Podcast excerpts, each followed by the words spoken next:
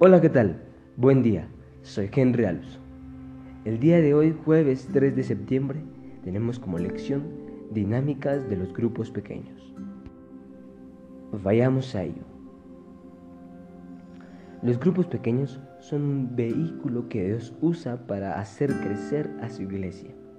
Son refugios seguros para que las personas expresen sus problemas y discutan preocupaciones mutuas brindan oportunidades para el crecimiento espiritual en el contexto de las relaciones afectuosas.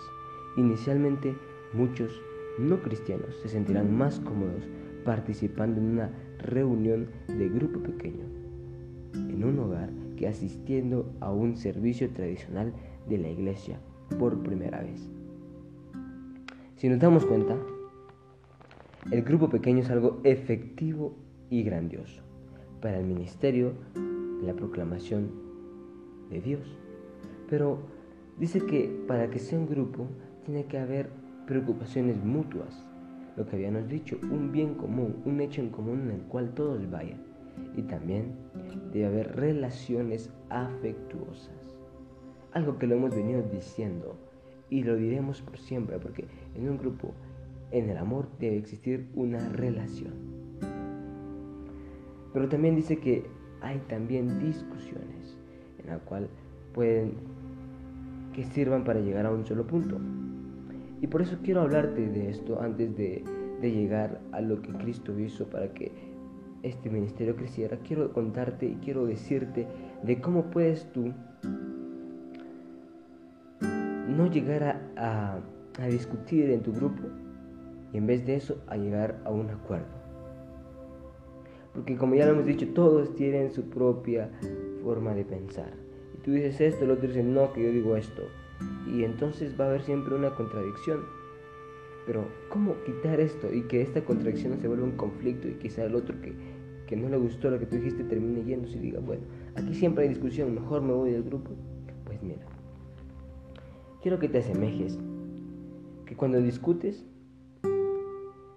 está tu tren y está el tren de la otra persona. Tu tren trae todos los vagones, todos, que son de por qué tú piensas así, por qué eres así, todo, todo, todo, son todos los vagones que trae un tren. Y lo que piensa el otro también es otro tren, un tren que también trae diferentes vagones, que es todo lo que piensa y por qué piensa así. Si ustedes tratan de discutir, lo que sucede es de que estos dos trenes vienen en un mismo carril y vienen a toda la velocidad y cuando se encuentran, explosión, explotan y todo se pierde, pues todas las piezas terminan destrozadas y en vez de hacer algo, todo se destrozó. Pero entonces, ¿qué se pueden hacer? No sé si me di a entender, pero entonces, ¿qué es lo que puedes hacer? Alinearte junto a él. ¿Y cómo te puedes alinear junto a esa persona de tu grupo que no piensa igual que tú? Bueno, si pudieras ver, pero como no puedes ver, te, lo diré en palabras. Imagínate una línea. Y aquí está el tren. Pero ¿y cómo puedes irte junto a él si piensa lo contrario de él o él piensa lo contrario de ti? Entonces tú propo escúchalo. Escucha primero qué es lo que quiere decir en tu grupo. Que él dice, yo propongo que oremos más y que tengamos más oraciones que ir y salir a evangelizar. Entonces tú dile, entonces cuando tú escuchaste su propuesta, le dices, entonces como que se lo repites y le dices, lo que tú estás proponiendo es de que es mejor la oración para después ir a predicar, porque tienes miedo a que lleguemos solo a, predicar y que no tenga algún resultado. Y, entonces la persona la que, con la que está de desacuerdo contigo, dice, sí, sí, sí, exactamente, exactamente, eso es lo que quería decir. A ese punto voy. Ah, bueno, entonces tú lo que quieres y por lo que es lo que, lo que tienes y lo que te conlleva a esto, a pensar esto, es de que sin oración no podemos llegar a muchas almas. Sí, exacto, es lo que trato de decir. Mira cómo te vas alineando junto con él. Ahora ya no discutes, primero mejor lo escuchas, después le vuelves a plantear lo que él dice con tus palabras y él comprende un poquito más y los dos van caminando. Entonces ahí es cuando ya tú dices, bueno, entonces tu problema ahí es de que tú tienes miedo. ¿Y qué tal si mejor oramos y predicamos para que nos vaya bien los dos? Mejor oramos y evangelizamos y nos va a ir bien porque estamos orando antes. Y él dice, bueno, tiene razón, está bien, vayamos. ¿Ves cómo se alinearon los dos y al final llegaron a una conclusión? La plática fue mucho más profunda y no hubo tanta discusión. Más bien se alinearon y al final hubo una conclusión y todos quedaron en paz. Pero si hubieras hecho lo contrario, los dos trenes hubieran explotado. Y cada uno se hubiera ido por su rumbo y que nunca vuelva al grupo o que nunca vuelva a ser adventista o que nunca vuelva a ser cristiano. Es un tip que te doy para un grupo pequeño cuando te enfrentes en problemas porque siempre lo van a ver. Bueno, pero vayamos a lo que es el tema ahorita que dice que lo encontramos en Hechos, donde nos enumera diferentes elementos en estos grupos del Nuevo Testamento. Yo ya lo he leído y te invito a leerlo. Pero dice que los primeros cristianos se reunían para interceder por los demás, orar por las preocupaciones mutuas, compartir una cálida comunión, estudiar la palabra de Dios, capacitarse para el servicio, ayudar a protegerse mutuamente contra los falsos maestros y participar juntos en actividades misioneras. Y sí, nos dimos cuenta que ellos oraban mutuamente y oraban y intercedían por los demás. Pues nos dimos cuenta ayer que cuando Pablo y Pedro estaban encarcelados, ellos oraban por, por ellos dos para que salieran y no les pasase nada. Y al final salieron por obra de Dios. También dice que ellos se reunían para tener una cálida comunión. Lo que siempre hemos venido diciendo, y quizá ya está, está aburrido uno, pero es que para tener un grupo bueno, para tener un grupo en paz, para que el grupo crezca, debe haber comunión, debe haber relación mutua. Si no, este grupo es un grupo de hipócritas en la cual van por un hecho en común, pero si no se aman entre ellos, no van a poder hacer bien su trabajo afuera. ¿Por qué digo esto? Porque te quiero hacer una pregunta. Y esto quizá no va nada con lo, con lo, con lo que es espiritual, pero quiero que llegues a una conclusión con esto. Imagínate, tú tienes una idea de negocio, pero dice que la idea no vale para nada. Nadie te paga por tu idea de negocio, a menos que la hagas realidad y que tu empresa tenga un valor.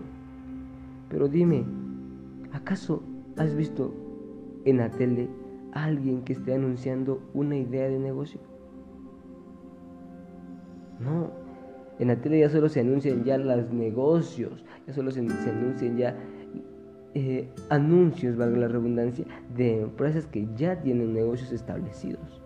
No van a anunciar una idea de negocio. Y es lo mismo, tú en tu grupo, cuando se proponen algo, cuando dicen vamos a ir a hacer esto y vamos a ir a, a evangelizar allá y acá y acá, no solo lo digan, no solo lo, no solo lo digan lo haremos, lo haremos, lo haremos. Porque estarían cayendo como el anuncio, que solo tienen la idea, pero no van y predican. Y entonces la idea no vale de nada si no se realiza. Mientras tanto, estos cristianos dicen que tenían una comunión cálida y además se capacitaban diariamente para el servicio y ayudar a protegerse mutuamente contra los falsos maestros y participar juntos en actividades misioneras. Entonces, si ustedes se proponen algo, cúmplanlo. No solo lo dejen ahí vagando y perdiéndose. Ya que dice que los grupos pequeños marcan la diferencia, las personas que unen sus dones al servicio, las personas que se centran en el poder del Espíritu Santo para la misión, son un arma poderosa en las manos del Señor y solo en las manos del Señor. Quiero que vayamos a Mateo 9, 37 y 38, que nos dice, entonces dijo a sus discípulos, la mies es mucha, pero los obreros pocos. Rogad al Señor de la mies que envíe obreros a su mies. Los discípulos solo vieron débiles posibilidades para el progreso del Evangelio, pero Jesús, como siempre, vio antes grandes oportunidades. Compartió la buena noticia con ellos de que la cosecha es abundante la predicación es abundante y es mutua y es para todos. Y luego señaló el problema. Son pocos los obreros, son pocos los que trabajan para ir y predicar. La solución de Cristo fue orar al Señor de la cosecha, que envíe obreros a su campo. Los grupos pequeños son una respuesta a la oración de Cristo y aumenta exponencialmente el número de trabajadores para la cosecha de Cristo. Y por eso, por último te digo, el interés principal de todos los grupos pequeños efectivos, quiero que escuches esto, efectivos, que dan resultado, es el testimonio y el servicio. Aprende que tu testimonio es importante y que tienes que aprender a servir en todos los sentidos. El ministerio de grupos pequeños pronto se extinguirá si su enfoque es interno y no externo. Tu enfoque debe ser más externo que interno, pero también debes amarte para poder amar. Debes aprender a amar a los de adentro para poder amar a los de afuera. Si el grupo pequeño se vuelve egoísta y poco más que un grupo de conversación, fracasará en su propósito y perderá la razón vital de su existencia. Los grupos pequeños existen para guiar a las personas a Jesús, nutrir su fe en Él y capacitarse para dar testimonio de Jesús. Ya te he dicho, tienes una idea, si la quieres, y lo, y lo dije, una idea no vale nada en los negocios, a menos que se haga realidad, a menos que tengas una empresa y ya. Porque una tele, la televisión, los anuncios no te venden ideas, te venden ya productos. Entonces una idea no vale de nada. Si tú, como grupo pequeño tienes una idea de ir a predicar, solo la idea, bueno, también aplícala para que tenga valor. Porque si solo se queda ahí vagando en tu mente, no tiene ningún valor. Y tampoco estás haciendo la misión de Jesús. Aprovecha, dinámicas de los grupos pequeños hay bastantes y solo tú tienes esa posibilidad de en verdad entregarle todo a Jesús y decirle, aquí estoy yo para poder predicar de ti y que muchas personas conozcan más. Que Dios te bendiga y nos vemos hasta el día de mañana.